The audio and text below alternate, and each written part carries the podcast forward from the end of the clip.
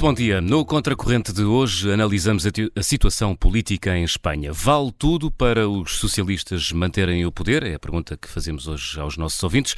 Ligue para o habitual 91002 4185 91002 4185. A crise política que se arrasta em Espanha desde as eleições de julho passado pode chegar amanhã ao fim se Pedro Sánchez, o líder do PSOE, vir aprovada a sua investidura como presidente do governo. Tudo indica que é isso que vai acontecer no final de um debate de investidura uh, que começa daqui a pouco nas Cortes de Madrid e que será marcado pela extrema divisão entre o Bloco da Direita, liderado pelo partido com mais deputados, o PP, e o Bloco da Esquerda, com os independentistas, a união entre socialistas, radicais do Somar e partidos bascos e catalães. O acordo de governo passa pela concessão de uma amnistia aos implicados no referendo ilegal de 2017, uma amnistia a que se opõe a maioria dos espanhóis, e isto de acordo com as sondagens. É toda esta situação que queremos voltar a debater no Contracorrente de hoje. Uh, José Manuel, uh, e será que há razões para em Portugal nos preocuparmos com este grau de tensão política que está em Espanha? Eu acho que sim, quer dizer, acho que sim, por várias razões, até, até razões históricas, não é?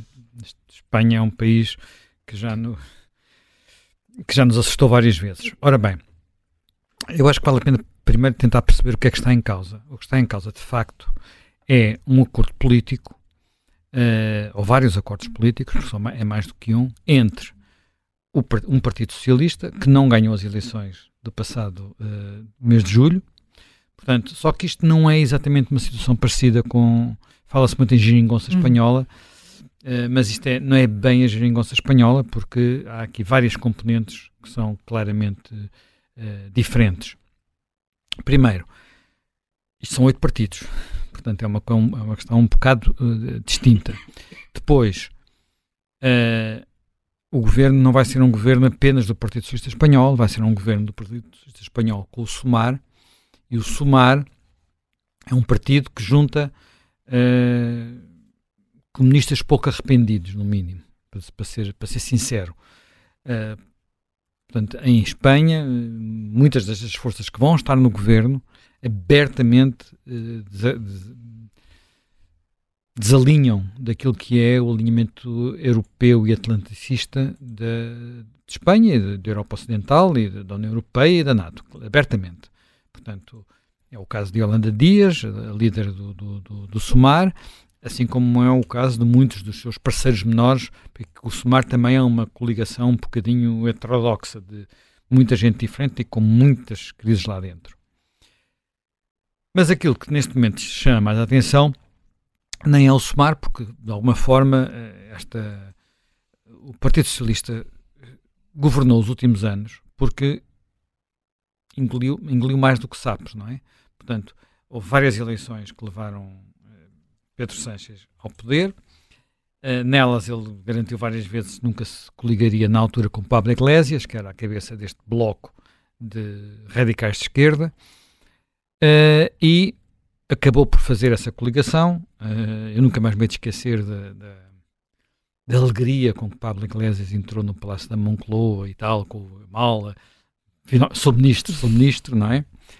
Enfim, agora a Ilanda, uh, Dias tem um perfil um pouco diferente, é mais, eu diria que é mais discreta, gosta mais de passar a ferro, parece, pelo menos na campanha eleitoral foi o que ela disse. Uh, não foi eu que estou a dizer, foi ela que escolheu dizer, não é?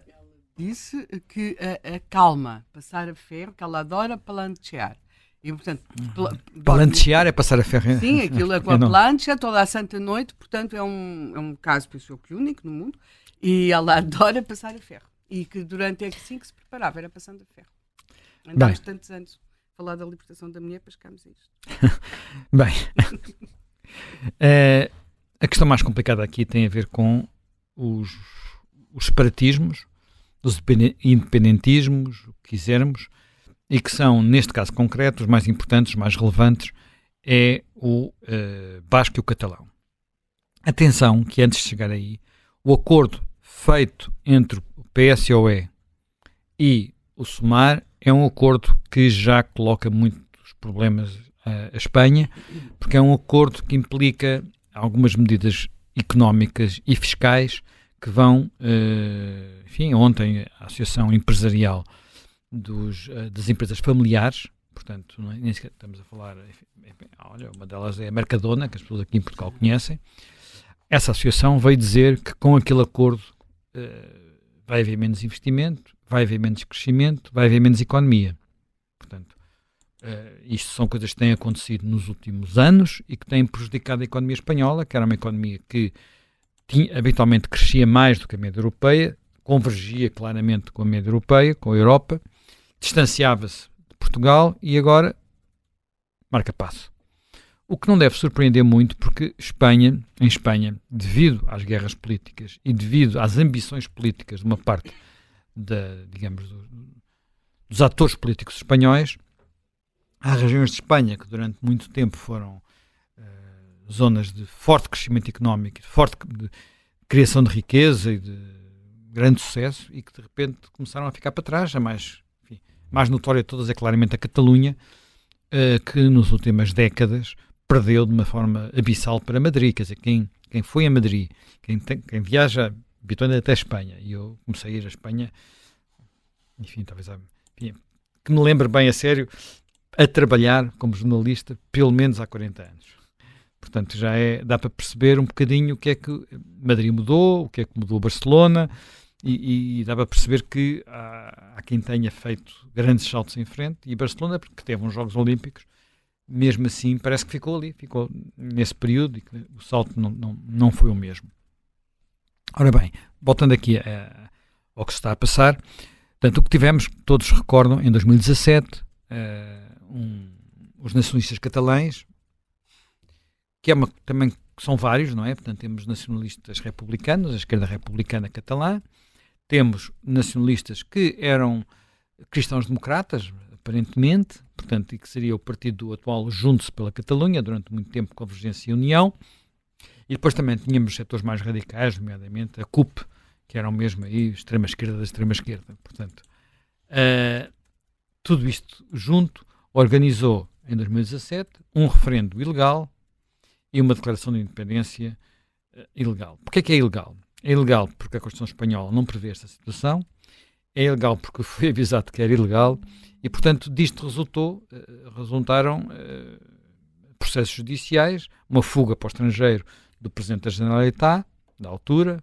Carlos Puigdemont, e uma, enfim, depois houve, já tinha havido alguns indultos para, para os mais moderados, digamos assim, nomeadamente Desculpe, para a esquerda republicana.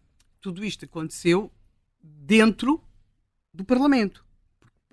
Sim, a declaração de independência Sim, foi, foi, feita no, e a no Parlamento. E tudo aquilo foi feito dentro do Parlamento. Portanto, há também a mesma coisa. Agora que se nós tivéssemos um, sei lá, o Algarve, ou a Beira, ou o Minho, ou os Açores, que resolviam declarar a sua independência, estavam aqui na Assembleia da República, usavam a Assembleia da República, faziam a votação dentro da Assembleia da República, cantavam... Usavam os meios do Estado pois, que, que para... Usavam os meios do Estado, que foram, foram utilizados, para o referendo. Mobilizavam hum. o aparelho de Estado para isso. O aparelho de Estado que eles controlavam. Portanto, é, uma, é, é insubordinação. Ora bem, o que, esta, o que vai acontecer agora, e ninguém sabe exatamente qual é a dimensão, porque o, o PSOE fala em 300, 300 pessoas abrangidas pela amnistia, portanto há um acordo conjunto que inclui uma amnistia. O, o PSOE fala em 300, em 300 uh, abrangidos, uh, o Juntos fala em 1400. Portanto, logo e, portanto aqui, não é claro. Não, não, não é claro. Não é claro. E isto, é,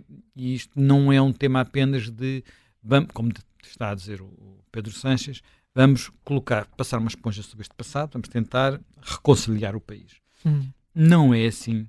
Porquê? Primeiro, porque não há apenas a intenção de tentar chegar a um acordo, há a intenção de conseguir de alguma forma uma vingança daquilo tudo que se passou, porque ao mesmo tempo há no acordo político a intenção de se virar contra o sistema judicial. Eu vou repetir a intenção no acordo político de se virar contra o aparelho judicial, dizendo que, que há uma expressão que agora está muito na moda, que é lawfare, guerra eh, pela justiça, portanto, e que eh, eles acham que os, digamos, o aparelho de justiça, que cumpriu a Constituição, seguiu as leis existentes, perseguiu uh, hum. Catalunha e, portanto, querem. Uh, enfim, agora há uma discussão sobre isso. É apenas uh, fazer uma comissão de inquérito e se houver alguma decisão errada, voltar atrás, mas já, já viste o que é que é uma comissão de inquérito sobre decisões judiciais? Imaginemos que isso acontecia aqui em Portugal. Uma decisão, de, uma comissão de inquérito sobre se alguém foi absolvido ou condenado injustamente. Portanto, a política, Portanto, não independente, não, independentemente não reverter a decisão independentemente de não reverter a decisão. No jornalismo há mais ou menos também quem defende isso. Quer dizer, nós temos agora o Miguel Sousa Tavares a defender que se deve demitir, a destituir a, a, tá bem, a, a PGR. É mais ou menos transformar esse tipo de raciocínio num argumento de Estado, não é? Pois. É uma coisa complicadíssima. E não é apenas com os juízes. Está, está a causar um grande mal-estar também não. entre as forças policiais. Não, é, é, é juízes, é forças policiais, é, são advogados, são, quer dizer, é toda, toda a magistratura, é tudo, tudo, tudo. E atenção que há problemas no sistema judicial espanhol. Portanto, há alguns bloqueios, nomeadamente na Corte Suprema, uh, em que o PSOE e o PP não se entendem, mas não se entendem porque em Espanha as coisas são muito polarizadas e muito politizadas. Muito Por exemplo, o, o, Tribunal Constitucional é, um, é uma espécie de outro Parlamento. É uma espécie de outro Parlamento. Quer dizer, ao ponto de ter lá dentro um ex-ministro, de que saiu do governo direto, praticamente diretamente para lá, e estar lá uma assessora também desse, desse uma antiga assessora desse, desse ministro. Portanto, isto é uma coisa em que há pouco pudor, inclusivamente, nestas, nestas questões. Isto levanta muitos problemas, portanto, levanta um problema de separação uh, de, digamos, do poder político e do poder judicial, portanto, e isso é um tema que vai inclusivamente ser debatido a nível europeu. O tema já foi levado ao Parlamento Europeu e vai haver sessões para debater isto no, na, para a semana, julgo eu. Uh, já houve queixas para a Comissão Europeia e uh, o governo espanhol está, está a tentar justificar-se junto da Comissão Europeia, está a tentar dizer que esta amnistia é parecida com a amnistia que nós fizemos aos jovens na altura da visita do Papa. Quer dizer, está, atenção, vem no preâmbulo, não estou a inventar, está no preâmbulo da lei, na justificação da lei. Estão a procurar dizer que é mais ou menos a mesma coisa. É mais ou menos a mesma coisa. Portanto, isto dá uma ideia do grau de desvario uh, que, vai, que vai para Espanha. Tudo isto porquê? Bem, porque eu estou a centrar-me apenas na amnistia, ainda há a questão, as outras questões.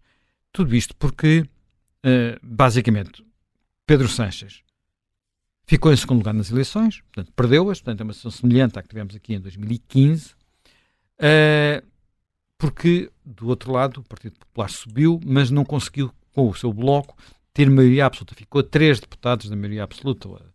Sim, acho que é três ou dois deputados, já nem sei. Uma, uma, uma distância mínima da maioria absoluta. E aquilo que tinha sido, eh, aquilo para que Pedro Santos tinha sido desafiado durante a campanha eleitoral era qual, por eh, Feijó, que é o partido que ficar à frente forma governo e o outro deixa-o passar para afastar os extremos e afastar o, o risco dos uh, independentismos. Pedro Sánchez não aceitou e não o fez. E então passou a negociar com toda a gente. Sendo que na campanha eleitoral Pedro Sanches comprometeu-se a não fazer isto que está a fazer. Uh, abertamente, não, é, não, não disfarçou. Dizer, a maioria do eleitorado socialista não quer isto. E é isso que indicam as sondagens. Dois terços do eleitorado espanhol não deseja esta, esta lei da amnistia. E tem mais receio ainda daquilo que pode vir a seguir. Porque é que, que é que também faz parte do acordo?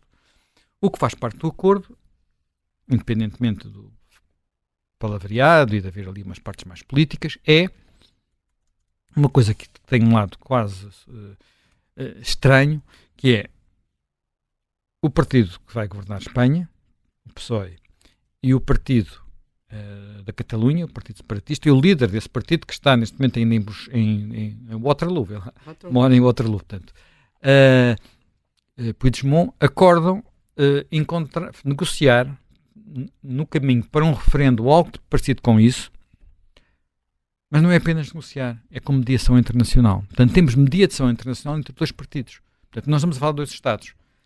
Estamos a falar, eh, mesmo confesso uma, uma, uma, discussão entre duas regiões, não, mediação internacional entre dois partidos. Ninguém sabe bem o que é que isto vai, o que é que isto vai ser, o que é que daqui vai resultar, sendo que Puigdemont disse que se não houver avanços nisto, Sim. ele rompeu o acordo o, o PSOE recusou sempre, tal como o PP, pronto, mas o PSOE, Felipe González e assim, recusaram, do Guerra, recusaram sempre mediação internacional para o caso da ETA. Porque chegou a propor-se, aliás, até houve um delírio em Portugal em que Mário Soares poderia ser esse mediador, que era uma coisa É, já, os espanhóis nunca aceitariam mediar aquilo internacionalmente. E depois também não faria sequer sentido que um português, caso isso acontecesse, que um português se metesse nisso. Mas, uh, e era um caso em que às vezes uma mediação internacional poderia ajudar, quer dizer, não punha em causa a soberania do Estado espanhol. Portanto, esta questão aqui de uma mediação internacional é algo que é óbvio que é eh, vai contra a, a, a natureza de, de um Estado. Nós não aceitamos mediação internacional a não ser quer dizer, que, reconheçamos ao outro essa qualidade. Mas é? que mediação internacional é, uh, internacional é que pode ser? Uh, não se sabe, não está, não está definido, não, são, não, não, não, disseram, mas há uma coisa aqui, há uma espécie de espada de Damocles sobre, sobre esta situação, que é o Puigdemont disse se não houver avanços nas negociações, eu saio. Rompo o acordo. Rompo o acordo. Até porque? Vai haver mais tarde ou mais cedo eleições na Catalunha e porque os partidos radicais, que não, mesmo na Catalunha, muita gente está contra este acordo que acha pouco. Portanto, muita gente dos mais radicais, não é? A CUP, por exemplo. E pode, e pode haver, eh, pode aparecer um novo partido. Portanto, a tentar eh, explorar esta, esta, esta componente.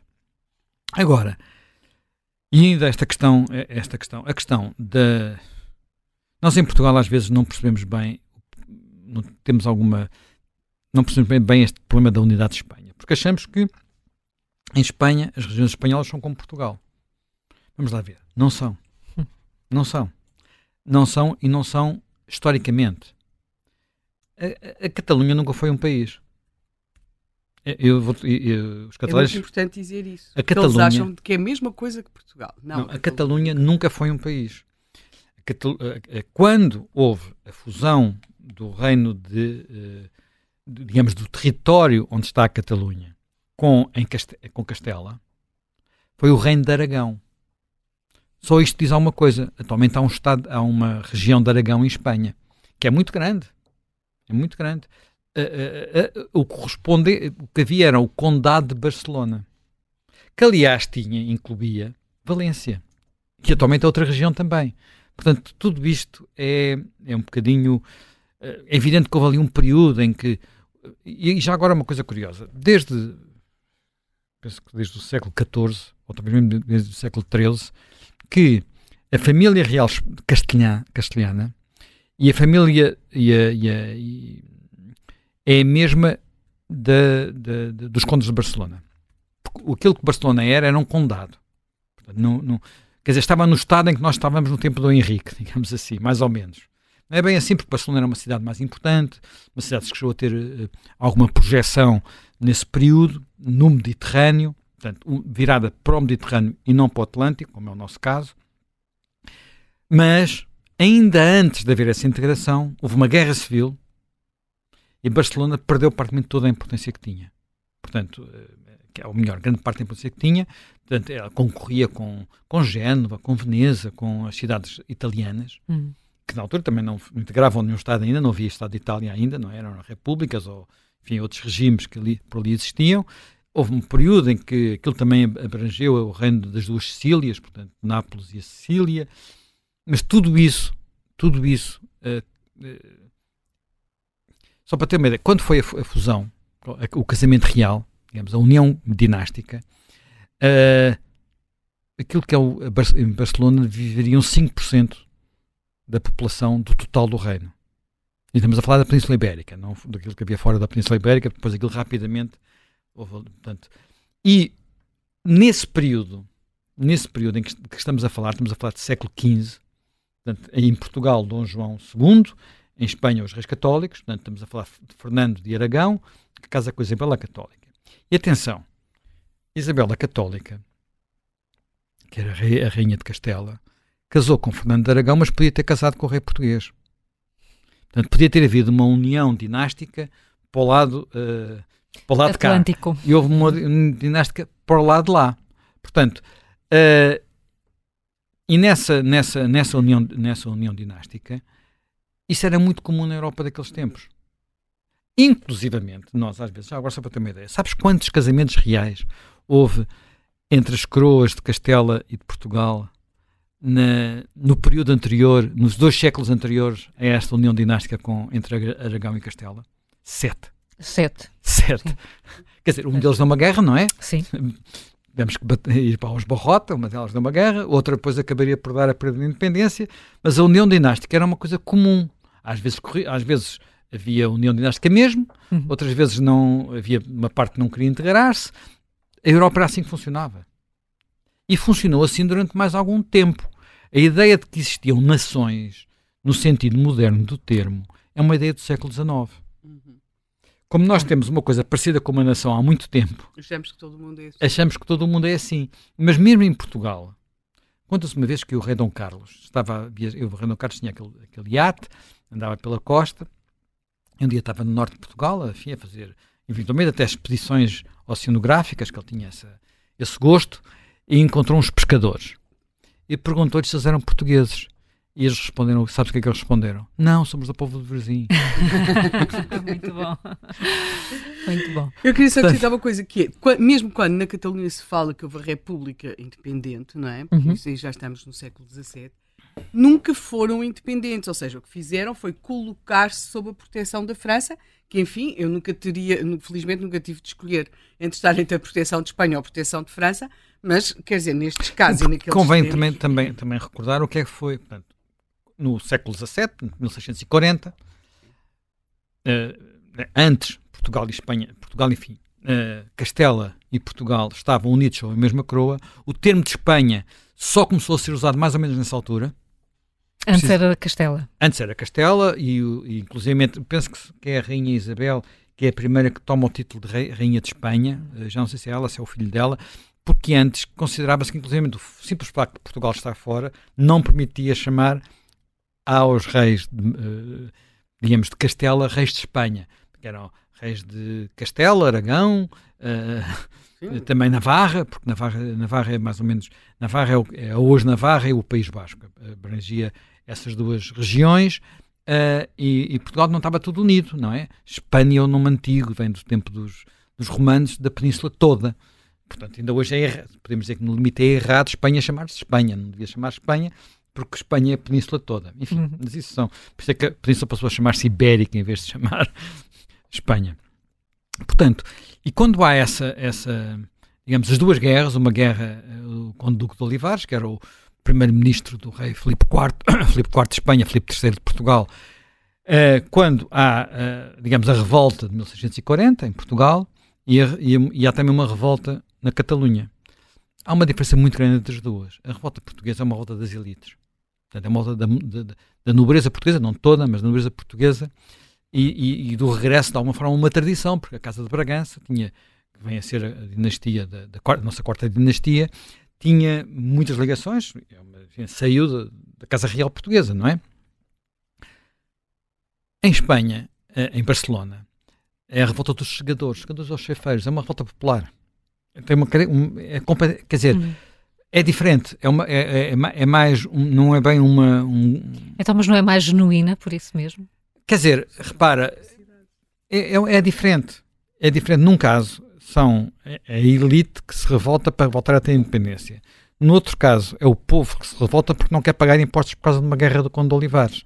Portanto, há aqui, há aqui eh, Portanto, havia. Quando... Como não tem essa estrutura, porque na, na, prática as elites não é apenas uma questão so social, não é? É quem tem, quem tem armas, não é? Uhum. Quem tem homens, quem tem exércitos, até porque os exércitos na altura não eram uma constituição, não eram constituídos nacionalmente, não é? Portanto, isso é uma coisa posterior, eram de determinados nobres príncipes.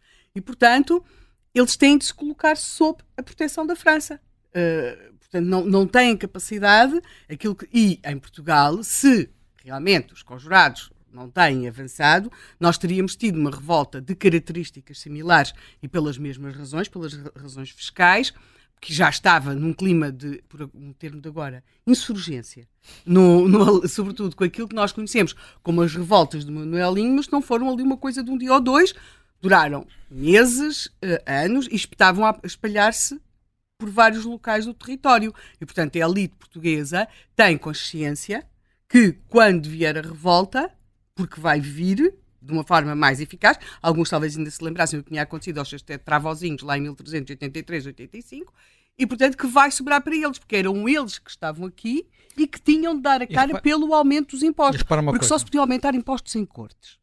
Estes Estados absolutos têm coisas fantásticas. Só se podiam aumentar impostos em cortes. E, portanto, como não havia propriamente. E era cortes, preciso. Eu, eu, eu Filipe IV não convocava as cortes, não convocava cá, porque os reinos não estavam ainda fundidos, não é? Não, eram dois reis. Eram dois reis. Também, também era o próprio reino de Aragão não estava fundido. Era preciso convocar cortes uh, na, na, naquilo que é Catalunha, mas não é só Catalunha, é Catalunha e Aragão. E convocar cortes em Portugal. E o Filipe IV não fazia isso.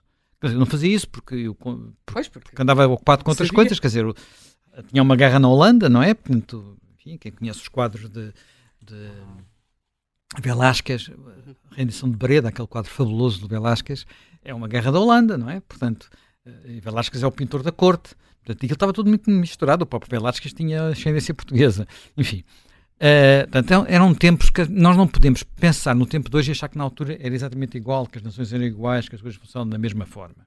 Agora, aquilo que aconteceu nas últimas décadas foi, independentemente de haver uma identidade naquela região dif diferente da castelhana, para já só, só, só voltar àquele, àquele período, e é esse período que nós às vezes tendemos a comparar.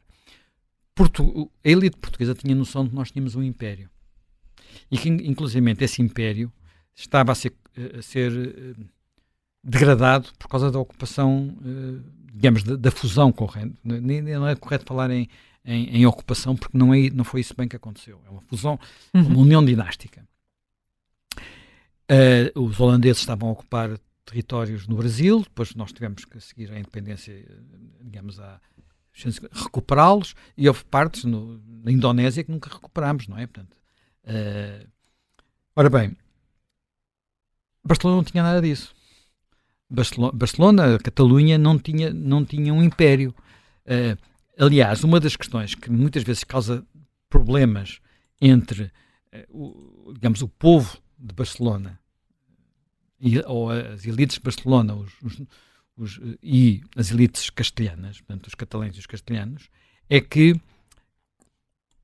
o Império Espanhol é um Império Castelhano. É um império feito a partir de Sevilha. Na altura não havia Madrid ainda, Madrid é fundada. Enfim, havia ou começava a haver Madrid apenas nessa altura, não é? Madrid é fundada pelo Filipe II, era antes é uma aldeia, portanto, uh, é fundada a partir de Sevilha e, e, e, as riquezas do império, a prata, o ouro do, das Américas, vão para Castela, não vão para, para, para o outro lado. E o Mediterrâneo, Barcelona tinha perdido a sua importância. Ora bem, agora fazendo um salto rápido, porque a gente não tem tempo para tudo, não é? Mas fazendo um salto temos rápido um até. E temos um convidado daqui a pouco. Sim. E temos um convidado daqui a pouco. Fazendo um salto rápido. Uh, até, até, digamos, eu diria que até à crise de 98, o que é que é a crise de 98? Não é 1998, é 1898, que para a Espanha é a grande crise nacional. É quando a Espanha perde as Filipinas e perde Cuba. Portanto, quando o Império Espanhol acaba, não é? Ficaram com umas coisinhas em África. E aqui no, Sara Espanhol e depois umas coisas em Marrocos, o resto acabou. Isso cria uma crise terrível em Espanha e acontece aquilo que quase sempre acontece, ou, melhor, que aconteceu várias vezes, é quando um império, um império se, se desfaz. É que na metrópole, uh, as regiões que davam os soldados do império, de repente redescobrem a sua identidade. Só para dar um, um outro exemplo, foi exatamente o que, está a acontecer também com a Escócia relativamente ao Reino Unido. Uh, repara, aí a união dinástica em, Espanha, em Inglaterra, enfim, só um intervalo, foi feita sob um rei escocês. e depois os escoceses eram os soldados do Império, como os bascos eram os soldados do Império, por exemplo. Talvez até mais que os catalães. Só que quando isto se desfaz, no final do século XIX, primeiro, os nacionalismos reaparecem uma das figuras mais conhecidas é um basco chamado Sabina Aranda, hum. pá, que era proto-nazi, não é? Em termos, era um racista. Era um racista. E isto, a partir daí, eh, renasceu um problema que tinha estado, enfim, não quer dizer que tivesse, tivesse estado sempre bem resolvido, pelo contrário. E estas regiões, em muitos períodos, eram até, eu diria, das zonas de Espanha onde mais peso tinham os mais reacionários, os chamados carlistas, que eram equivalentes aos nossos miguelistas. Estou a fazer comparações só para as pessoas terem uma ideia. Sobretudo no País Basco isso era muito evidente, e exatamente nestas elites que vão ser nacionalistas. Em Espanha tudo isto vai evoluir, portanto, há, enfim, tem uma história diferente, e no caso concreto da Catalunha, que é aquele que neste momento é mais crítico até que o País Basco, o que acontece é que a seguir ao pacto de transição, portanto, há um pacto de transição, e o que é que, que é o pacto de 78? É um pacto constitucional, um pacto uh, consagrado por referendos, designadamente na Catalunha, não é referendos de 51 a 49, são referendos de 90%. Esse pacto permite uh, o regresso à democracia e uh, uma fórmula de devolução de poder às regiões tradicionais de Espanha, às nações espanholas, portanto, uh, e que tem vivido desde essa altura. Portanto, portanto as autonomias, simplificando. São, é, são, são autonomias, mas as autonomias não são todas iguais.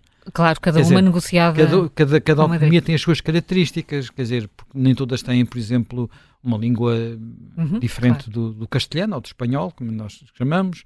Uh, ao basco, particular, que então essa é particularmente diferente. Portanto, há aqui várias coisas. E, enfim, o, o, nacionalismo basco foi muito pelo caminho do extremismo da ETA e, portanto, terrorismo e por aí adiante, não é o tema de hoje. Quer dizer, também devia ser, porque também estes, os, os, os antigos terroristas também fizeram, esses nem pediram pacto com, com, com Gonzalez, não se deram nada. Nós não queremos é cá o, o, o feijó. Portanto, tudo venha qualquer coisa. Também não estão no poder, estão a ganhar força, querem chegar ao poder na, no País Basco. Uh, na Catalunha e na, e, na, e, na, e na Navarra, atenção que o, o El Bildu, ao contrário do Partido Nacionalista Basco, o El Bildu tem ambições também relativamente à Navarra. A, a Navarra. Portanto, não existe só o País Basco, existe também a Navarra. É, na Catalunha, o, a Convergência e União do Jordi Pujol, que acabou muito mal em casos de corrupção, o caminho seguido foi, uh, olha, o Jaime Grapinto falava em Gramsciano, portanto, o caminho da cultura. E basicamente foi reescrever a história da Catalunha, eh, que provavelmente precisava ser reescrita, porque estava feita de forma, uh, de forma a ignorar demasiado, mas criar novos mitos nacionais. Hum. E tudo isto é feito de mitos nacionais, não é? Portanto, todos nós temos mitos nacionais. Nós em Portugal tivemos durante muito tempo o mito da Batalha de Ourique, não é? Certo. Foi preciso o Alexandre Herculano vir dizer que, mas como não tínhamos um problema nacional, não, ninguém se achou que o Alexandre Herculano era um traidor à pátria por ter dito que a Batalha de Ourique afinal não tinha existido. O milagre de Ourique não existia. Portanto, eles têm outros mitos, não é? Tem um mito, por exemplo, o, o símbolo da Catalunha, que é, que é aquela bandeira fundo amarelo com riscas vermelhas.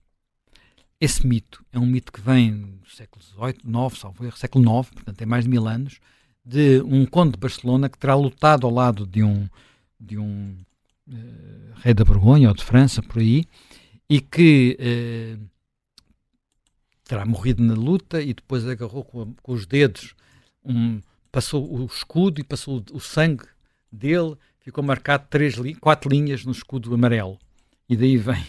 É um mito fundador. É um mito fundador. É um mito fundador, não é? É um mito José fundador. Manuel, temos para... mesmo que avançar. Pronto, temos pouco tempo. E, mas basicamente o que eles têm feito é transformar, eh, através da, da escola, da língua e de muitos outros instrumentos, uh, criar a noção de que, dentre outras coisas, a Catalunha tinha sido um país, coisa que realmente nunca chegou a ser. É uma nação, mas não quer dizer que tenha sido um país. Ora, bem, e estamos agora perante este, este momento em que uh, Pedro Sanches poderá ser uh, ou deverá ser reconduzido como uh, presidente do governo espanhol, com vários acordos que estão a, a, gerar muita contestação. O Gonçalo Dorteia Cevada é jurista e é colunista do Observador, está connosco. Gonçalo, bom dia, bem-vindo. Muito tem escrito e as, as suas crónicas aqui no Observador têm-nos ajudado a perceber muito o, o, que se passa em Espanha e é nesse sentido que recorria ao seu olhar para para perceber como é que lhe parece que poderão ser os próximos tempos com um país tão dividido. Olá, bom dia. Bom dia. Uh, eu, antes de responder a essa pergunta, parece-me que uh, é importante fazer uma referência quase estética uh, a algo que, que, de facto está a acontecer hoje em Madrid, que é ter um congresso blindado por mais de 1.600 polícias para a tomada para o início do hum. debate de investidura de um presidente uh, do governo, uh, e isto é algo de facto inédito na democracia. Uh, e quando comparamos com a sessão de juramento da Constituição da Princesa Leonor há três, quatro semanas, verificamos que de facto o abismo que existe entre o povo e os políticos é francamente superior àquele que existe entre o povo e o seu chefe de Estado, neste caso o rei. Um, e, portanto, todo, todo, este lado estético que, que, que, e visual que estamos a assistir uh, no Congresso uh, é, é, sintomático de um ambiente político novo que existe desde, desde as eleições de 23 de julho. E porquê?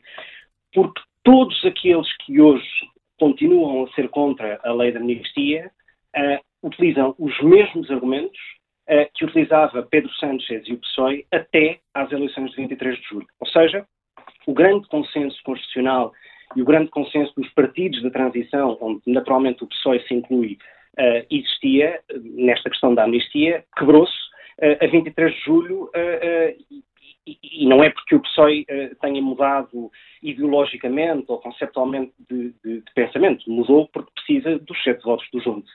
E, e, a mim parece-me que é importante repetir isto uh, uh, uh, de todas as formas possíveis, porque em política e nos tempos que correm, a rapidez dos acontecimentos leva-nos muitas vezes a esquecer factos que aconteceram há meia dúzia de meses e, portanto, convém não esquecer isso. Ora, esta, esta lei de amnistia, um, isto aliás foi dito até hoje na rádio por um alto dirigente do SUMAR, uh, Raume Ascens, esta lei de amnistia uh, uh, faz um corte com o grande consenso da transição e é o próprio Sumar que o admite, ou seja, o PSOE, ao apresentar esta lei de amnistia, que note uh, não tem a assinatura de nenhum outro partido, portanto o PSOE assina sozinho esta lei de amnistia, faz de facto esse corte. E porquê?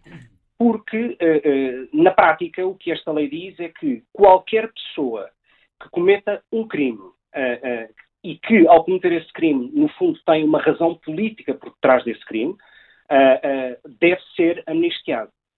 E isto uh, é, é, de um perigo muito grave. Abre uma porta enorme, não é?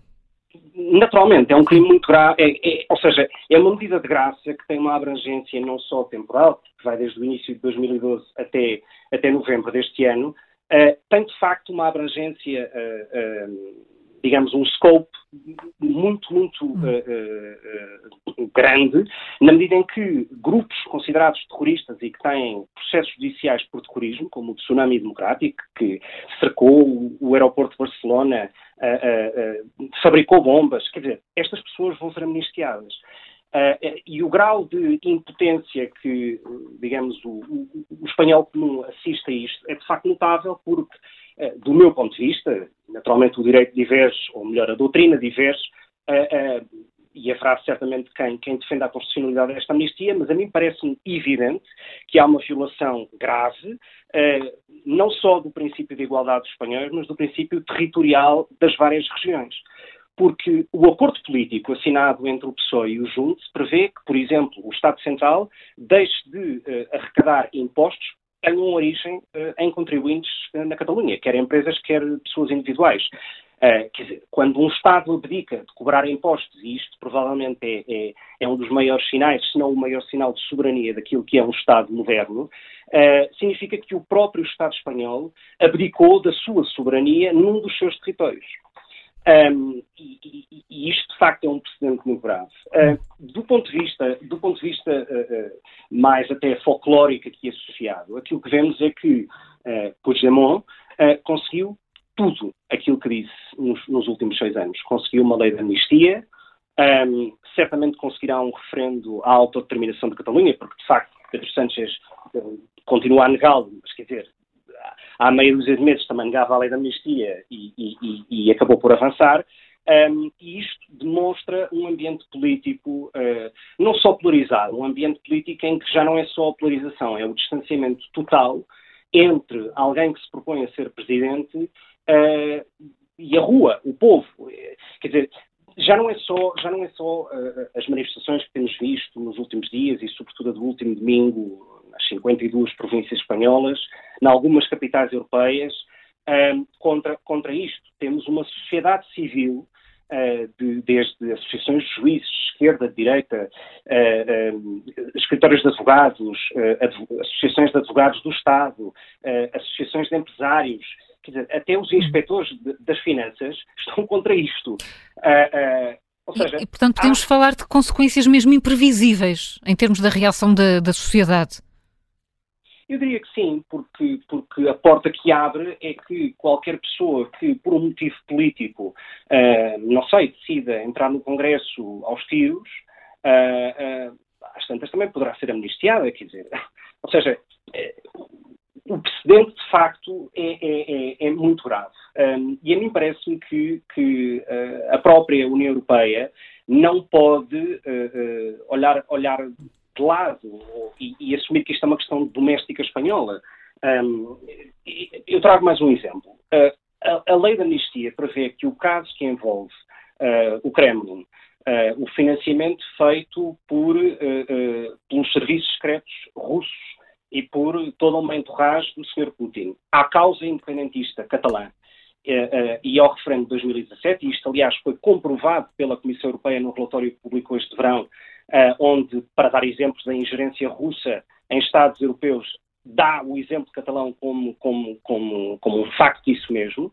quer dizer, este caso que está a ser discutido na Justiça, de investigação daqueles que estiveram envolvidos e que receberam dinheiro dos russos, eh, cairá por terra também com esta amnistia. E, portanto, na prática, é assumir que tudo aquilo que aconteceu nos últimos uh, 10 anos, na verdade, não aconteceu. Uh, e isto é reescrever a história. E isto é muito, muito perigoso.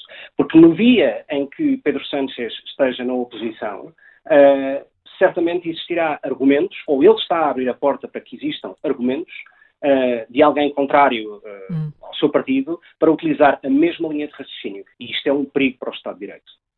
Gonçalo Dorteia Cevada, muito obrigada uh, por ter, ter vindo ao Contracorrente e traçar aqui este, este quadro num momento decisivo que a vida, uh, não só política, mas pública em Espanha está, está a atravessar neste momento. Desejo-lhe um bom dia. Vamos continuar uh, a olhar para o que se passa para, na formação do próximo governo espanhol na segunda parte do Contracorrente. Até já.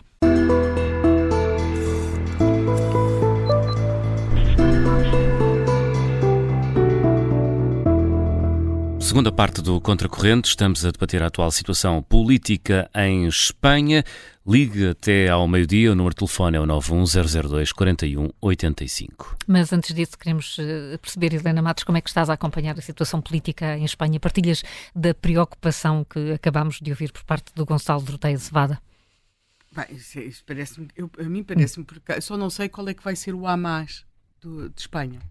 Israel teve um processo uh, semelhante não, não de secessão de território, porque isso eles não se podem dar propriamente esse luxo, ou desmembrar do Estado, mas ah, a sociedade ficou de tal forma polarizada a discutir uma, uma reforma judicial uh, que provavelmente interessava mais ao Primeiro-Ministro do que a qualquer outra pessoa naquele, naquele país, e, e, e, e com este tal uh, assanhamento interno não perceberam do que é que estavam rodeados, não é? Ou, já tinham percebido há muito tempo, mas quer dizer, distraíram-se um pouco. Uh, e uh, aquilo a que se assiste uh, com, com, neste momento em Espanha é exatamente uma coisa desse género. Uma pessoa vê um país que tem questões muito importantes, seja do ponto de vista social, seja do ponto de vista da imigração, seja do ponto de vista ambiental, em cima da mesa, seja do ponto de vista, e isso talvez seja um dos casos mais graves na União Europeia, de sustentabilidade do sistema de pensões, porque não é apenas a questão de saber que os mais novos vão ter pensões muito mais baixas. É mesmo uh, o sistema de, de, de, de uh, pensões neste momento tem um déficit enorme em Espanha, aquilo é tapado com transferências orçamentais, há vários avisos das instituições europeias, mas a França, a Espanha, aquilo que está a discutir é apenas uma forma do PSOE poder continuar, ou mais precisamente de, de Pedro Sánchez poder continuar a ser chefe de governo. Portanto, é o sacrificar absoluto dos interesses do país e até de boa parte do seu partido há, há um desejo pessoal, uma vontade pessoal de continuar a ser primeiro-ministro, mesmo que isso implique fazer uh, acordos e alianças com uh, personalidades que esse mesmo partido, além de que o mesmo Pedro Sanches, noutros contextos, diziam que jamais negociariam, e há questões, eh, aqui não estamos apenas a falar de divergências ideológicas, nós estamos a falar daquilo que é a integridade do país e estamos a falar de gente que matou. Matou, são terroristas, foram terroristas, mataram, mataram outros com bala na nuca, uh, conceberam planos para os enfiar em buracos, uh, portanto, que, que, faziam extorsão de dinheiro a empresários, quer dizer, uh, não, não, não estamos a falar de divergências ideológicas, não, não, não tem nada, nós temos tendência a imaginar várias coisas a esse nível. Do Estado em que está a Espanha, eu acho que talvez isto explique um pouco. Nós temos um juiz, que é o juiz Garcia Castellón, que é o juiz que faz o processo de instrução a Puigdemont, quando acontece aquilo que eles chamam o tsunami democrático, né? Portanto, que é aquele uh, referendo ilegal, e, e, como é óbvio, uh, estava, no, estava no exercício das suas funções, tinha de. Um, uh, portanto, segundo a lei, tinha de, e, e, tinha de ser aberto aquele expediente contra Puigdemont, e neste momento este juiz, o Garcia Castellón, pediu já proteção ao Conselho Geral do Poder Judicial. E porquê é que ele já pediu, uh, pediu proteção, amparo, não é? Porque ele, uh, as declarações do Secretário de Estado da Justiça, o Toncho Rodrigues, darão já sinais de que ele, este Toncho Rodrigues, deu uma, uma entrevista a uma rádio em que já deixa mais, mais ou menos claro que irá ser aberto uma, um expediente contra este juiz que se limitou a fazer aquilo que a lei previa, que foi abrir um processo de investigação ao, a, a Puigdemont e, portanto, isto é mais ou menos o, este juiz, o Garcia Castellón, eu penso que é alguém de quem vamos ouvir falar nos próximos tempos, porque representa aquilo que é o dilema neste momento, ou aquilo que está em causa para aquela sociedade. É, é como se os polícias que hoje estão a proteger o, o, as cortes para, para que Pedro Sánchez tome posse, daqui por algum tempo, uh, Sánchez que saísse do governo, uh, o PP fosse para o poder, tivessem um expediente porque neste dia não tinham permitido à, à multidão que está cá fora entrar por ali dentro e esmurrar o Sánchez. Dizer, portanto, há aqui uma subversão do Estado de Direito isto também não é consensual. Portanto, isto que Sanches está a fazer põe em causa o, o Estado, no sentido do termo, em Espanha, mas coloca também coloca em, em, causa também o seu próprio partido. Nós temos declarações de históricos do partido como o Alfonso Guerra e o Felipe González, não é? O, Fel, o Alfonso Guerra fez mesmo um apelo para que se parasse uh, que, porque se parasse isto, porque é muito, muito, muito grave. E para quem assistiu ao, à jura da Constituição por parte da Princesa Leonor, há um momento uh, fantástico, quando tudo já tinha acabado, que é quando Felipe González é interrogado pelos jornalistas so, exatamente sobre este processo, isto também a propósito de uma fotografia, e ele olha para os jornalistas e diz por que me tomas? Estava para lá do estado fúria. E quem conhece o percurso histórico de, de Felipe Gonçalves, sabe a que pontos essa fúria podia levar, e tu estás a, a fazer Estou. o arco das sobrancelhas, que é o sinal, e é algo muito importante para ser dito. Algo muito importante para ser dito uh, pelo João Gama, é uma notícia de última hora. Vamos lá, João. António Costa assume as funções de João Galamba. Frederico Francisco vai manter-se como secretário de Estado. O Presidente da República informou esta quarta-feira que, com a exoneração do Ministro das Infraestruturas, as suas funções foram assumidas pelo Primeiro-Ministro. Ao mesmo tempo, Marcelo Rebelo de Sousa aceitou a proposta de recondução de Frederico Francisco, anterior secretário de Estado das Infraestruturas, como novo secretário de Estado adjunto e das Infraestruturas na dependência do Primeiro-Ministro. Aqui fica uh, uh, as informações sobre a crise política com este dado mais recente de João Gama, que vamos naturalmente desenvolver no Jornal do Meio-Dia, numa altura, Helena Massa, em que estavas a falar do impacto que esta crise política em Espanha tem no próprio Partido Socialista tem no Espanhol. Próprio partido, no próprio Partido Socialista, mas agora há aqui, apenas também para não nos repetirmos muito, eu acho que nós também temos de contar com um outro interveniente, que é a própria União Europeia. Uh, já que foi referido pelo Zé Manuel a questão, uh, e, e, também pelo nosso convidado, hum. Gonçalo Doroteia Cevada, a questão do, de, de, dos relatórios que davam conta de presença russa uh, e de agitadores russos naquilo que foram os tumultos da Catalunha durante aquilo que se chama referendo, mas mesmo que isso não acontecesse, mesmo que não fosse muitas vezes evidente essa presença russa, os espanhóis têm trazido muita informação sobre essa matéria, alguns, alguma imprensa espanhola, a, a União Europeia não vê com nenhuma simpatia neste momento a, uh, o desencadear de processos de secessão, hum. secessionistas. Porque, uh, embora aqui, quer dizer, nós já tivemos a grande secessão, não é? Foi a saída. É uma caixa de Pandora, não é? Claro. É uma caixa de Pandora na Europa, quer dizer. Só Portugal na, A Europa não está, é cheia, está cheia de regiões como a Catalunha, não é? Cheia de regiões como a Catalunha. Há mapas fabulosos em que nós somos uma espantosa exceção, mas há mapas fabulosos que dão conta de tudo o que pode acontecer Uh, na Europa, é claro que não, não acontecerão dessa forma, mas podem servir para criar tens, uh, tensão e disputas e questões e, sobretudo, propiciar a entrada. Uh, é como se fossem assim, uns cavalos de Troia, não é? Permitem a entrada de certo tipo de agitação e, e de interferência estrangeira. Nós temos referido aqui a questão da Rússia, mas há, outras, há outro tipo de, de, de potências e de países e de movimentos que poderão estar interessados nisso. Aliás, eh, a França, que é um país, se quisermos, tem uma estrutura imperial napoleónica centralizada, neste momento confronta-se com vagas de atentados muito sérios a um território do qual nós praticamente nunca falamos, a não ser para dizer que o, que o Napoleão veio de lá, que é a Córsega. Mas a Córsega é, é, um, é um território uh, muito complicado, onde uh, acontecem muitos atentados, muito fulanizados contra a presença de estrangeiros, contra investimento, e em que tem estado em recrudescimento este, este tipo de movimentos. Há mais uh, movimentos destes no território francês. Temos sempre o caso de Itália, é? que está sempre em cima da mesa, até uh, em, em, países que se achavam com as fronteiras muito mais consolidadas e estabilizadas. Portanto, a União Europeia não vê de maneira nenhuma com uh, tranquilidade este tipo de movimentos, uh, mais a mais se eles estiverem associados ou se, se, souber que foram mais ou menos ou também patrocinados e coadjuvados por países como a Rússia.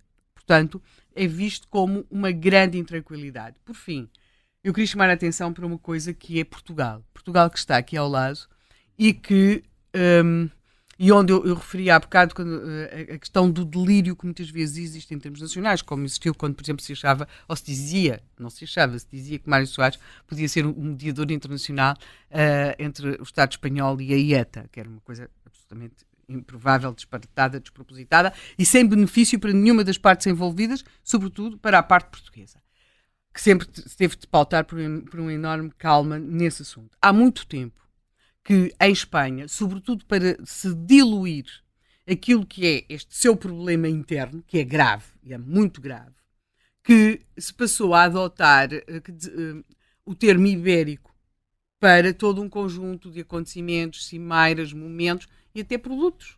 É? o, o presunto deixou de ser espanhol e passou a ser ibérico. Ora, uh, aquilo que nós temos aqui, neste momento, são dois estados na Península Ibérica não sabemos quantos Estados é que vão poder existir ou virão a existir na Península Ibérica. Mas não podemos, de maneira nenhuma, deixar que a Espanha dilua a sua conflitualidade interna num epíteto que nos une a todos e que é os ibéricos. Pois seremos ibéricos, mas nós somos um Estado. Nós somos Portugal e convém, é muito importante, porque nós não podemos ser arrastados para aquela conflitualidade. Podemos achar que é mais vantajoso para nós que existam três ou quatro Estados na Península Ibérica, ou apenas dois. Mas o nosso interesse nacional é manter o nosso interesse nacional sem acharmos que vamos ter ou parte naquele conflito, tomar, acharmos sim que é muito interessante esta questão da Catalunha, ou a questão do País Basco, ou qualquer outra questão dessa natureza, ou, pelo contrário, uh, acharmos que não pode haver outra solução. Não, o nosso interesse é Portugal. E nós somos um país, basta olhar para o mapa, também não é preciso muito, para percebermos que temos uma dimensão que é de uma região mais ou menos de Espanha. E, portanto, temos de gerir isto com consenso nacional. Aliás, num hum. momento em que também em Portugal nós estamos em eleições e há aqui uma polarização, é muito importante, isto é como a União Europeia e como a adesão à NATO. Não é? Isto é como estarmos na NATO e na União Europeia e tudo isso. Isto é vital para nós. E é muito importante, até porque dos sócios, mais ou menos, do, do Partido Socialista nos últimos tempos, fazem parte de partidos, como é o caso do Bloco de Esquerda, que têm uma posição pró-catalã, uh, por exemplo. Logo, é, é, e, e pró-beta. Pois, pois, exatamente. Bem, essa então ainda é uma parte mais complexa. Portanto, é muito importante, isto para mim é absolutamente vital e que fique claro. Mais a mais, porque todo este processo uh, nunca. Uh, a, a, a, tática que tem sido usada é nunca nada. Ou seja, aquilo que se dá num dia é o, é o Gramsci, não é? Aquilo que se, quando se pensa que se conseguiu resolver o problema, não, o patamar sobe-se. Os Jogos Olímpicos foram feitos em Barcelona. Os Jogos Olímpicos não foram feitos em Madrid, não é? Porquê? Sempre esta ideia dos investimentos, de fazer mais, de conseguir a, a, a união, era o espírito de união. E a seguir vai ter de ser feito o referendo.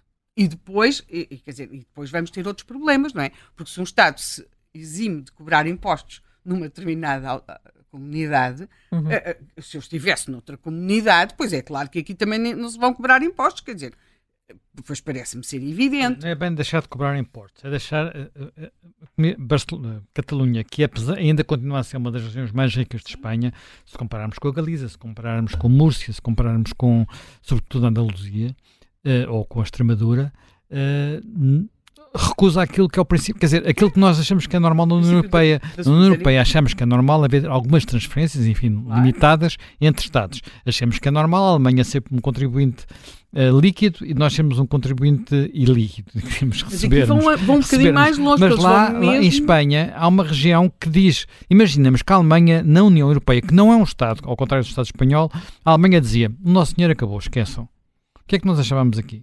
E, e, aqui houve mesmo um conceito que é o da reparação, uma espécie quase de uma indemnização à hum. Catalunha. Aliás, a Catalunha está a ficar mais pobre e vai, e vai ficar paupérrima, presumo eu, porque uh, o nacionalismo é, é, nunca é bom companheiro para a vida cultural. Houve um tempo em que os diretores dos museus em Espanha tinham todos três ou quatro apelidos catalães, não é? Tudo agora, portanto, a Catalunha tem perdido esse cosmopolitismo. Há empresas a deslocarem-se, por exemplo, para a comunidade de Madrid.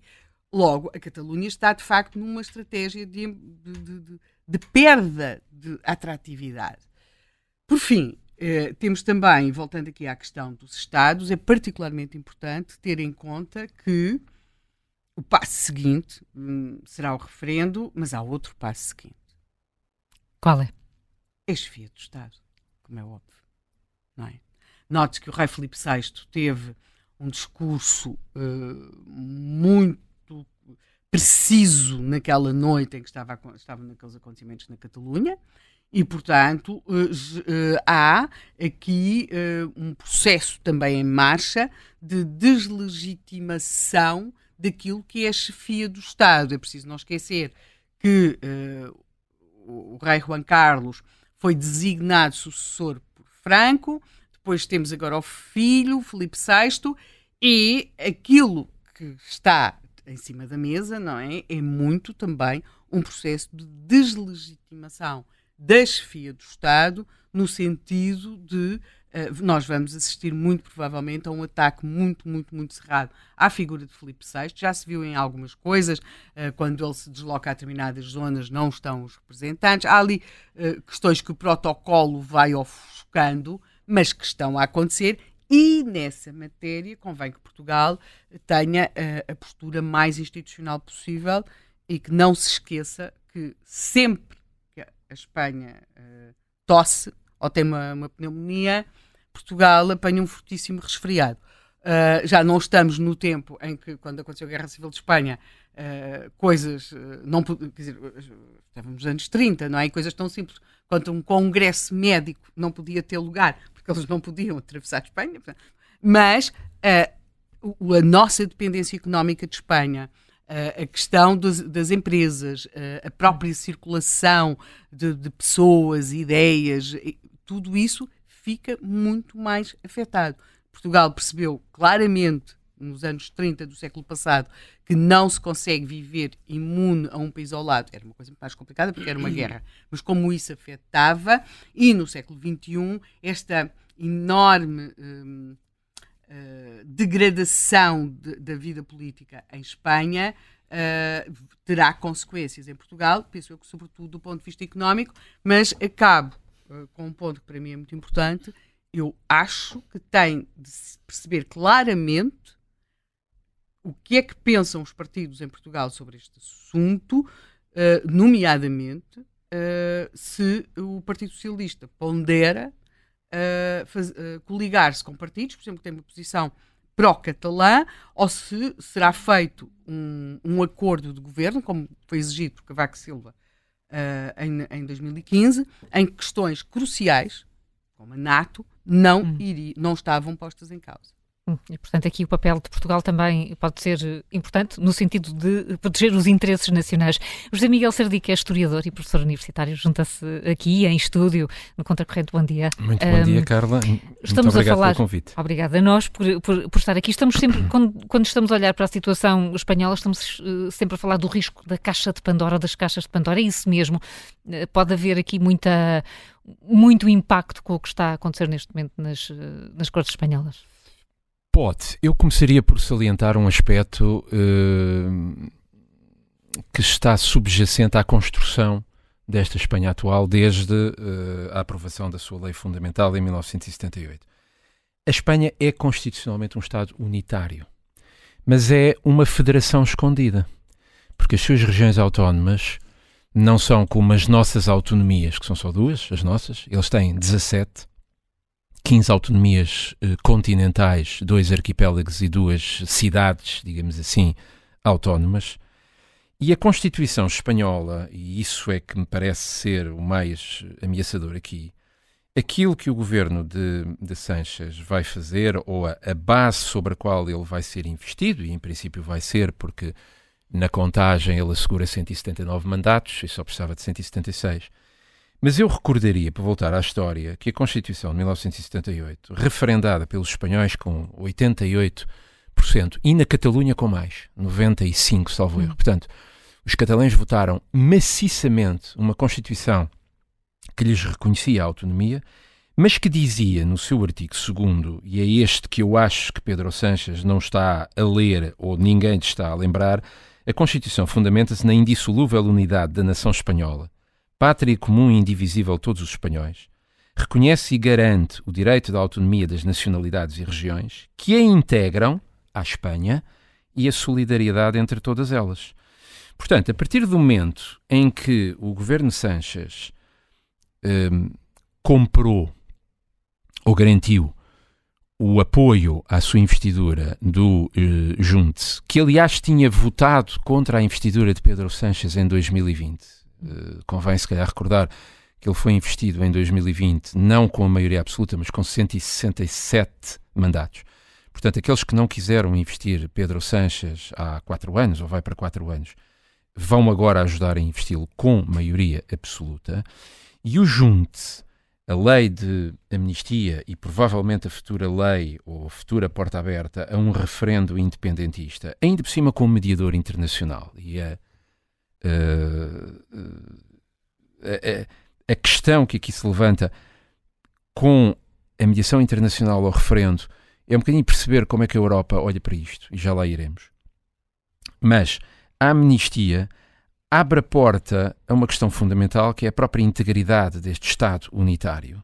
E abre a porta que a Catalunha, não tanto os bascos, enfim, a questão basca esteve mais acesa até uns anos atrás, até pela ETA, mas a Catalunha tem um longo histórico de secessionismo e secessionismo tem sido alimentado pelos socialistas.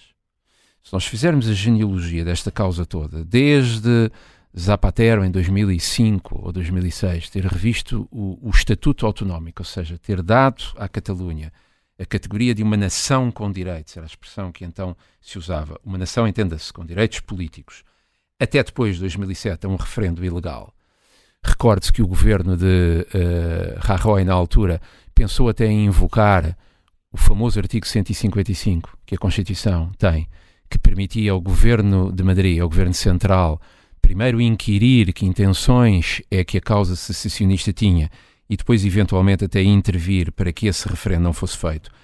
O referendo foi feito no dia 1 de outubro de 2017 esteve sobre a mesa a declaração da independência, que era um absoluto absurdo histórico, mas esteve sobre a mesa. Carles Puigdemont, entretanto, como sabemos, fugiu, escapou à justiça, e a Carles Puigdemont e mais quatro centenas de outros envolvidos, polícias, eh, enfim, todas as forças culturais catalãs que apoiaram aquele referendo, que agora se preparam, à sombra desta lei de amnistia, conseguirem a reintegração na vida normal em Espanha. O argumento de Sánchez é exatamente esse. A amnistia pacifica a questão, permite fechar seis anos de luta política.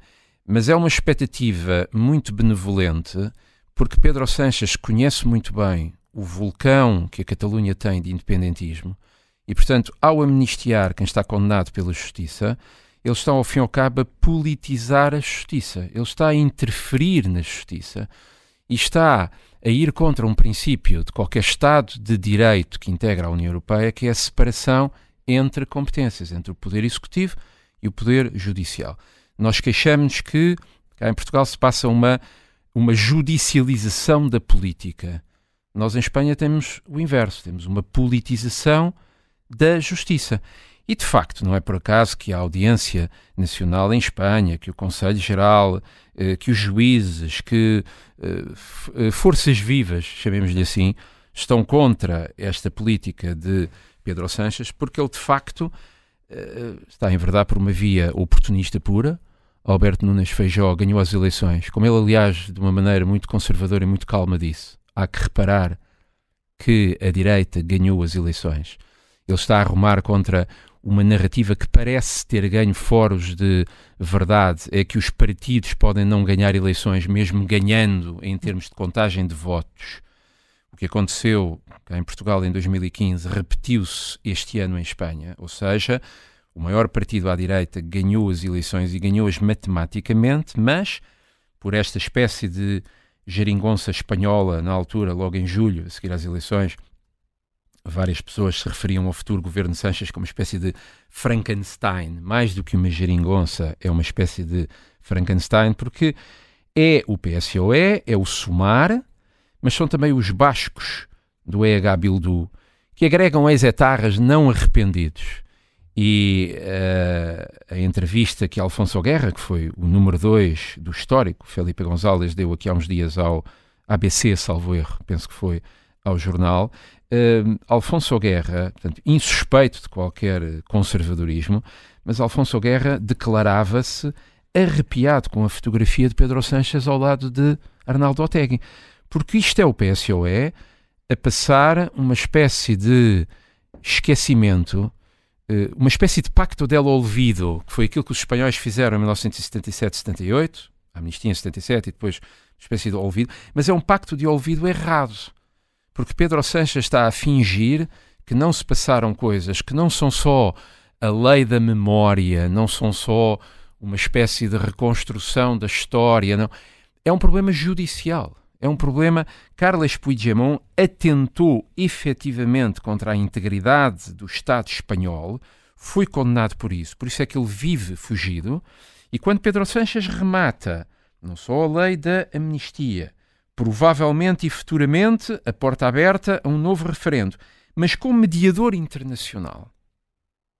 Eu não sei quem é que internacionalmente vai aceitar mediar isto, mas a questão europeia aqui levanta-se porque, desde o século XVIII, a Catalunha eh, sonhava ser uma espécie de uma Escócia. Aliás, a uh, diada deles, que é o 11 de setembro deles, 11 de setembro de 1714, quando a resistência catalã no interior da chamada Guerra da Sucessão em Espanha foi vencida. E, portanto, Pedro Sánchez vai mais longe. Pedro Sánchez, ou o socialismo espanhol está a ter um discurso, é na matéria fiscal, é na matéria do Estado Social, mas o socialismo espanhol está a assumir uma espécie de expiação de culpas do centralismo madrileno desde o século XVIII em diante.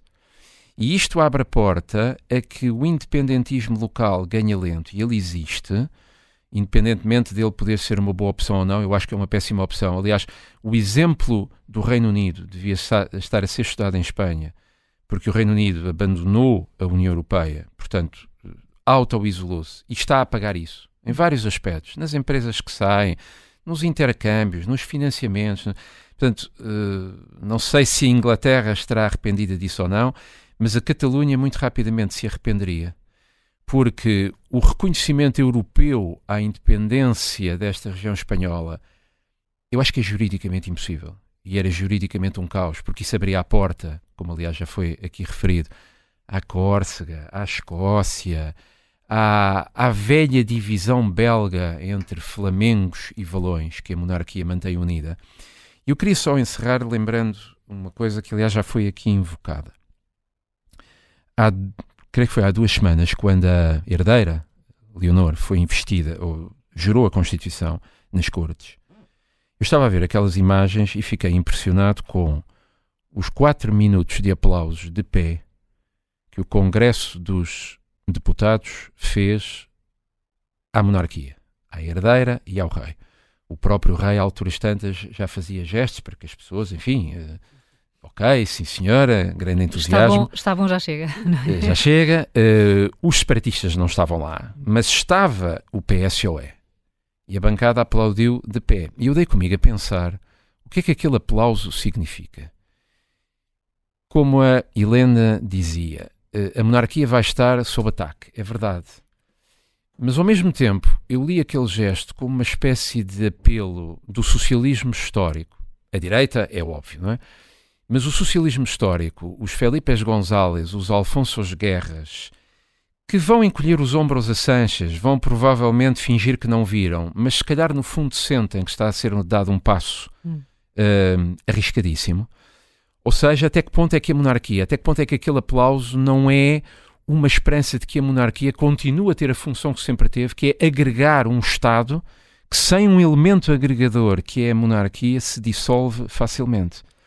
E ao mesmo tempo dava comigo a olhar para o Pedro Sanches, no seu fraco impecável, e a pensar como é que Pedro Sanches pode estar ao lado da família real quando Pedro Sanches se prepara para cometer, eu sei que é um exagero jurídico dizer isto, mas para cometer um quase golpe de Estado contra a Constituição Espanhola e está ali impecável ao lado da família real. Ou seja, Pedro Sanches neste momento é o elemento que mais vai contribuir para que a unidade da monarquia espanhola esteja em risco, e ao mesmo tempo eu acho que a opinião pública, Felipe González e enfim, a entrevista de Alfonso Guerra, e não sei se já tinha sido mencionado na vossa hora anterior, uh, há sinais muito de muita apreensão em Espanha. Eu recordo que a semana passada houve um atentado contra o Alexo Vidal Quadras, um ex um ex, um ex-quadro conservador da Catalunha, entretanto, enfim, foi militar para o Vox, alvejado numa rua em Madrid. Isto era uma coisa que nós víamos a ETA fazer até há 20 anos, que entretanto desapareceu. Dizer, tínhamos uma nova Espanha onde parecia que o secessionismo era coisa histórica, mas temos neste momento manifestações na rua, violentas. O El Mundo apelava na semana passada, também no dia 9 ou no dia 10, todos à la calle. E quando os espanhóis saem à la calle, com o seu furor latino, normalmente é de uma maneira violenta. A guerra civil em Espanha foi das guerras civis mais sangrentas na Europa. E foi uma guerra civil, não só de espanhóis contra espanhóis, mas uma guerra civil da Europa inteira, democrática, anarquista e fascista, em Espanha. Portanto, aquilo que se passa em Espanha neste momento, um governo que vai ser investido na base de uma porta aberta ao secessionismo, não é só um assunto espanhol.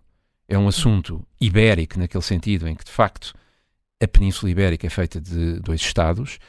E a pior coisa que pode acontecer, contrariamente àqueles que durante a história também disseram que uma Espanha fraca nos convinha a nós, porque deixávamos de ter um interlocutor seis vezes mais rico, seis vezes maior, com seis vezes mais influência, a perspectiva que a democracia portuguesa e que antes dela o Estado Novo sempre tiveram é que, muito pior do que ter uma Espanha forte ao nosso lado, com ambições anexionistas ou iberistas, muito pior era ter uma balcanização em Espanha. Hum.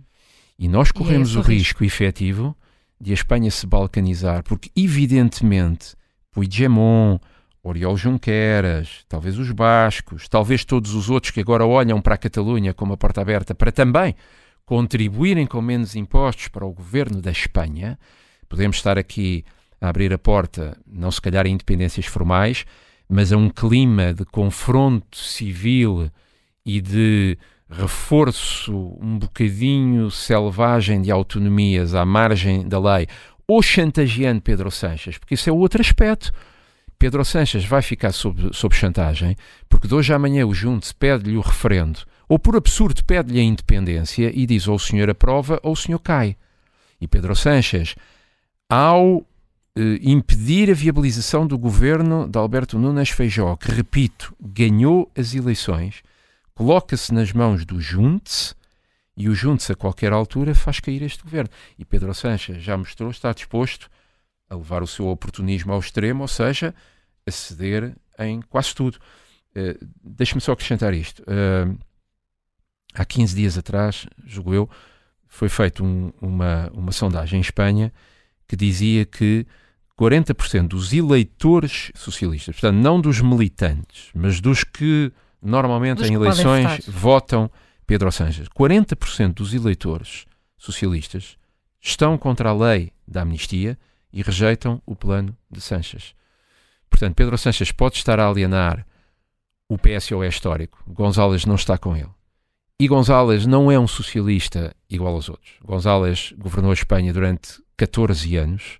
Hum. Alfonso Guerra, que era o candidato em 1996, é uma figura histórica. E, portanto, se o socialismo histórico, aquele que aplaudiu durante quatro minutos a família real nas cortes, se o socialismo histórico alerta para isto, como é que Pedro Sanches não vê isto? Quer dizer, como é que, como é que ele está disposto a tanto, numa altura em que a Europa está em dificuldades, numa altura em que toda a prudência e toda a moderação eram aconselháveis em Espanha, e de facto, numa altura em que o nosso país também vai entrar num ciclo eleitoral e numa redefinição confusa, concordo com a Helena quando diz que é preciso também alguém perguntar a António Costa e alguém perguntar aos partidos políticos em Portugal que opinião é que têm sobre isto.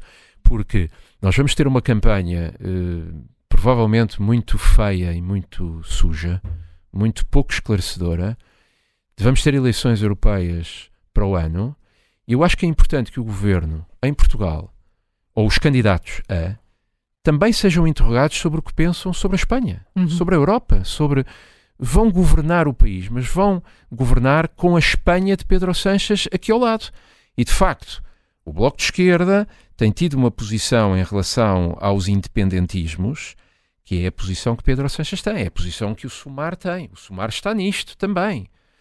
E, portanto, nós e temos a Espanha se calhar... está na presidência europeia neste momento. Exatamente, e, portanto, nós temos que começar também a perguntar aos responsáveis políticos uh, o que é que eles pensam. Até porque, e eu termino só, António Costa, se calhar, não é mais vociferante nisto, porque António Costa pode precisar do apoio de Pedro Sanches para um cargo europeu.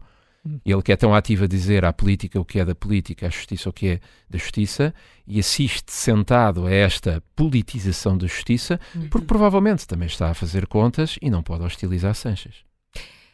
João Miguel, vamos eh, ouvir uh, algumas opiniões uh, que chegam. O assunto, enfim, foi perdendo atualidade em Portugal por hum. razões conhecidas, mas obviamente que gera muitas opiniões. Muitas opiniões e preocupação. Manuel Felipe Gomes escreve que o que se passa em Espanha é a prova de que vale tudo para os socialistas se agarrarem ao poder, mesmo que para isso tenham que se coligar com partidos extremistas, radicais. Lisete Martins apela ao rei de Espanha: será que o rei, ou mesmo seu pai, não irão interferir neste assunto. Marisa Mendes e outro ouvinte preferem apontar uh, o foco à União Europeia. Marisa Mendes escreve que a União Europeia não uh, profere nenhuma palavra sobre o que está a acontecer em Espanha.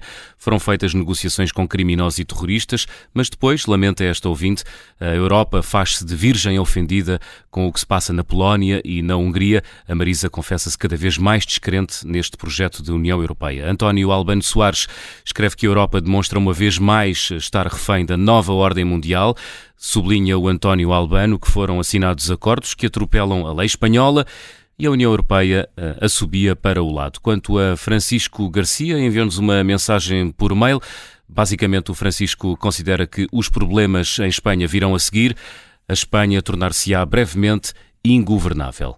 Muitas, eh, muitas opiniões e muita preocupação. Helena Matos, não há, neste, neste momento político em Espanha, não há contrapoderes que possam agir? O que vai acontecer eh, é seguramente um, um governo para, para cumprir o mandato? Uh, o governo provavelmente não cumprirá o mandato porque os seus integrantes uh, têm, uh, têm objetivos muito diferentes e têm agendas muito diferentes. E, portanto, poderá acontecer que, sobretudo, os mais radicais considerem que não pode não ser tão vantajoso continuar a permitir um, uma solução de governo com, com o PSOE. Uh, e podem achar que ganham mais se conseguirem uh, recuperar de certa forma a rua. Agora, uh, eu acho que há aqui há coisas práticas de vida comum que levam a que as pessoas tenham grandes preocupações com isto que Sanchez está a, a, a tomar e a uhum. propor-se fazer. Note-se que, por exemplo, a primeira medida que ele anunciou hoje, parece-me que durante a investidura, era que ia reconhecer o Estado da Palestina, quer dizer, que é mesmo assim, a última, a primeira coisa que uma pessoa se lembra, não é? Quando está a tomar posse num governo de um país da União Europeia que está na situação em que está, é mesmo, pá, em certo sentido, há ali uma palestinização da Espanha. Mas pronto. Uh, aquilo, por exemplo, as, as, pessoas comuns, os espanhóis comuns, sejam, sejam de que partido forem, têm razões para estar muito preocupados. Por exemplo, a questão do, do, do sistema de segurança social Uh, não tem sido muito falado, mas, mas eu volto a repetir: eles têm recebido, em termos de governo de Espanha, vários avisos, mas vários avisos da União Europeia, e também está agora a ser negociado nestes processos, nomeadamente no País Basco, com o País Basco, ou seja, a possibilidade de não.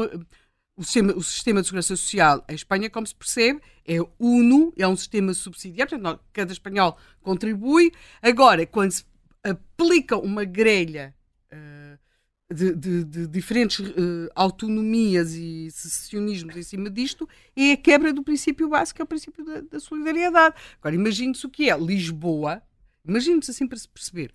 Lisboa, claramente, tem pensões mais altas e paga mais, não nos interessa nada estar a contribuir para as pensões em Porto Alegre, por, ou hum. Castelo Branco ou no Minho, em determinadas regiões.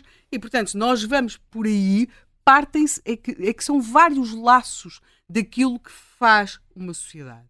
Depois eu queria chamar a atenção para uma outra coisa. Muitas vezes, quando se põe a questão se não se deve ceder, negociar para aplacar determinado tipo de movimentos, eu acho que se deve negociar sempre quando estão em causa objetivos que são claramente assumidos, mesmo que nós os rejeitemos em absoluto.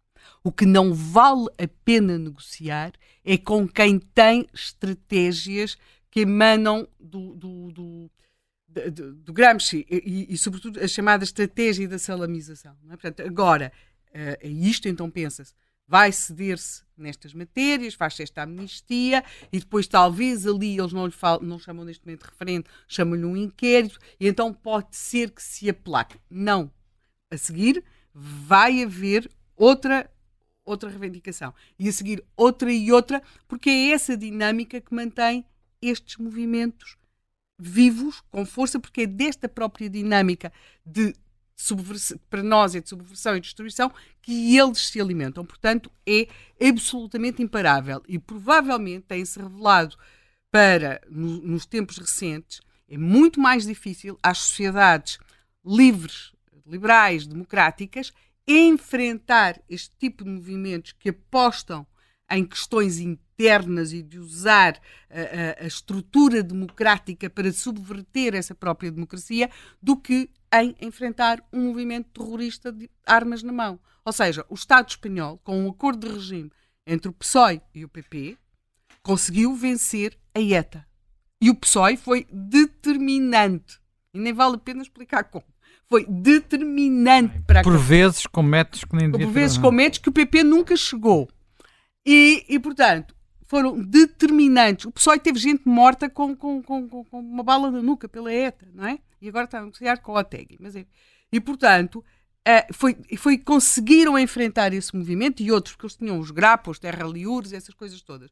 E vemos o Estado espanhol a, a sucumbir perante um movimento que, perante movimentos que usam a sua própria estrutura interna democrática, livre, própria, não há ninguém mais institucional, mas ninguém mais institucional que um ex-terrorista quando isso uh, o favorece.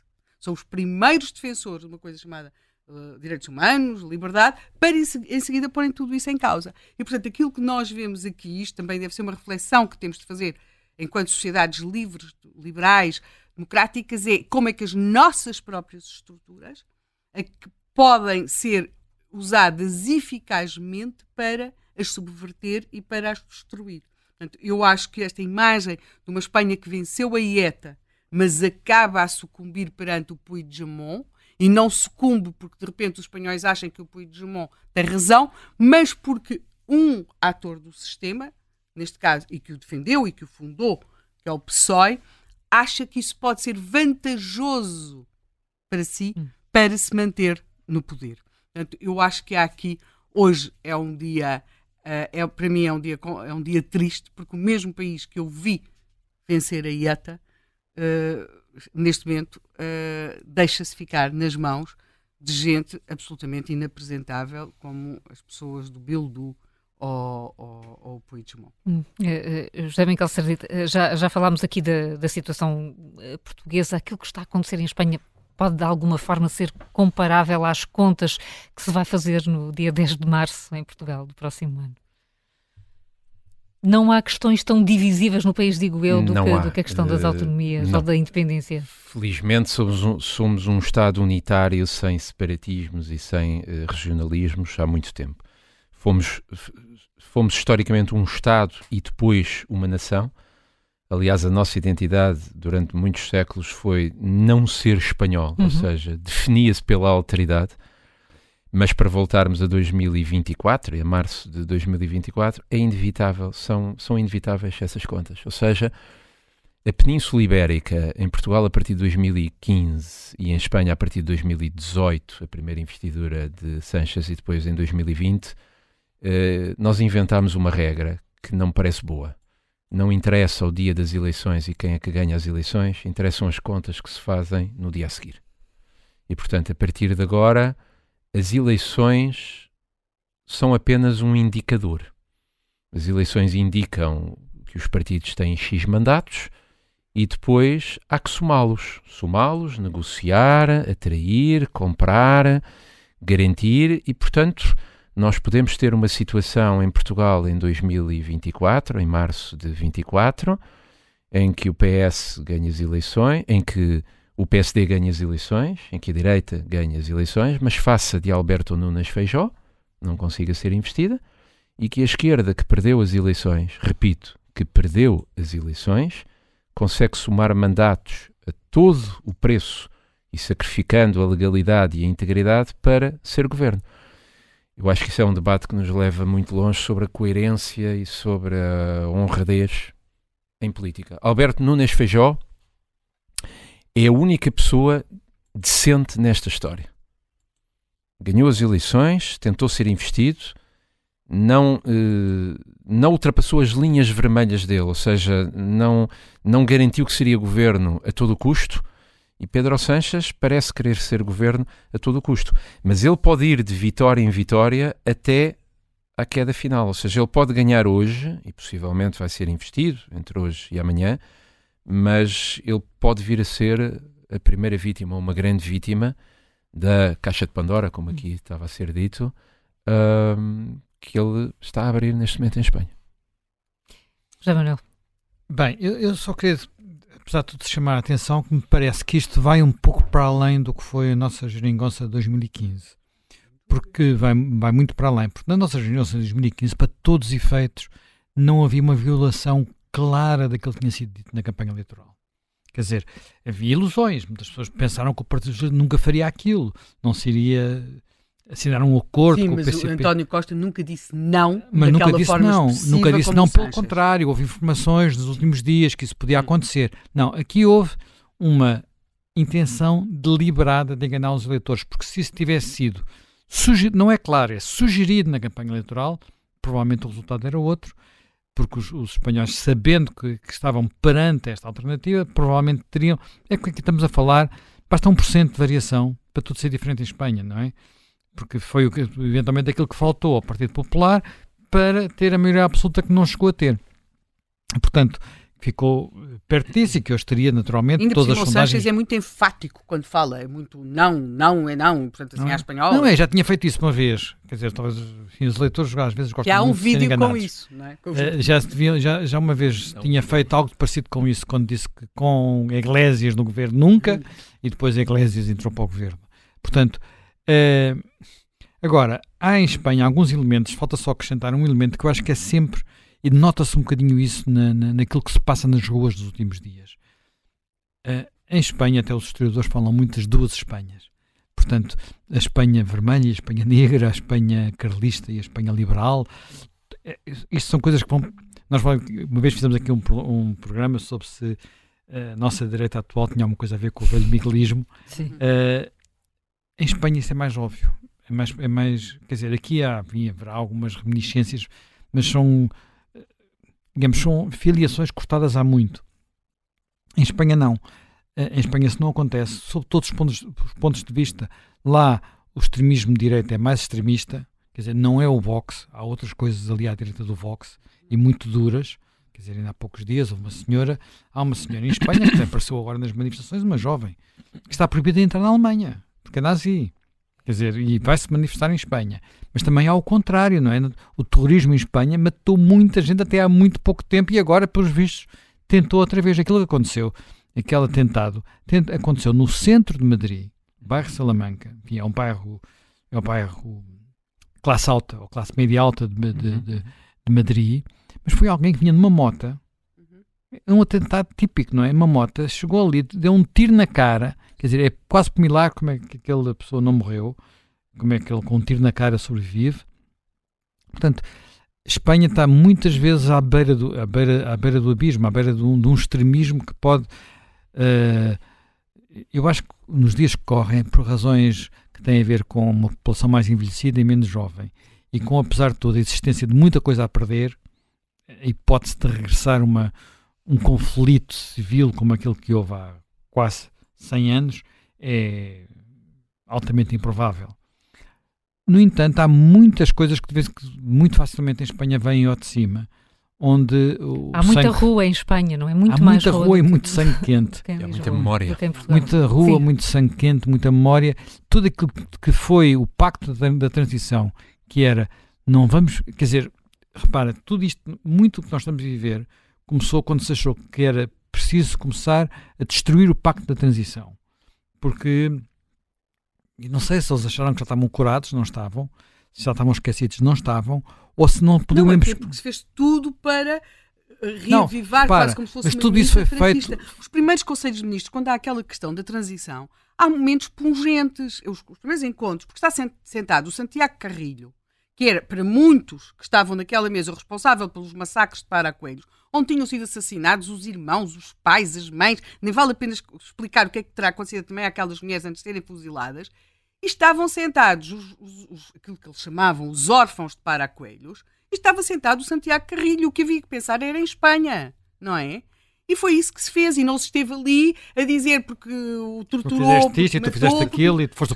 Não, disparaste havia... primeiro ou disparaste depois. Exato. Porque é uma coisa que, enfim. Sim, pois que em geral nunca leva a bom princípio. Nunca leva, nunca leva a lado nenhum, não é? Nas isso escolas é acaba. Nas escolas, nas escolas esquerda, acaba com os joelhos reavivou isso. Reavivou, é? quer dizer, eles fazem um funeral ao Franco Exatamente. Quase como o funeral que tinha levado o Franco para o Val dos Caídos quando morreu de morte natural. Não, e, e, e, lembremos aquilo que o, o super juiz, o célebre Baltazar Garzón, que quis julgar o franquismo. Sim, Ou seja, era uma coisa assim. Eh, o franquismo estava morto e enterrado e ele levou Franco à justiça, reavivando a memória histórica e criando um divórcio mental de que eu acho que isto que estamos Porque a ver hoje é um políticas, mas é que muitas das coisas tinha, acontecem tinha por ambição política. Mas a Espanha é muito mais centrífuga. De facto, o centro... Por isso é que é importante reforçar o centro. Por isso é que quando se perde o centro em Espanha, dá coisas como há, como há 100 anos atrás, que foram, não sei, 700, 800, 900 mil mortos. Uma guerra civil, quer dizer, uma espécie de bastidor da Segunda Guerra. Quer dizer, em muitos aspectos, com aspectos, não direi piores, porque a Segunda Guerra é inultrapassável, mas com aspectos em, em, em, em quase tudo. Barbárie. Barbárie. Quer dizer, e tu, de todo lado, atenção. Sim. E quem tiver dúvidas sobre isso, olha, se nunca leram o Homenagem à Catalunha, é um então, livro que, que bom para estes dias, vão leia, ler do Orwell. Se leia, então, então. José Miguel Sardica, muito obrigada por ter vindo ao, ao Contracorrente. Vamos acompanhar, obviamente, com muita atenção o que se passa em Espanha. Amanhã regressa mais um Contracorrente com a Helena Matos e José Manuel Fernandes. E nós não nos dizemos obrigados, estamos cá e pronto. Vocês fazem parte, vocês são a casa. Até amanhã. Tá.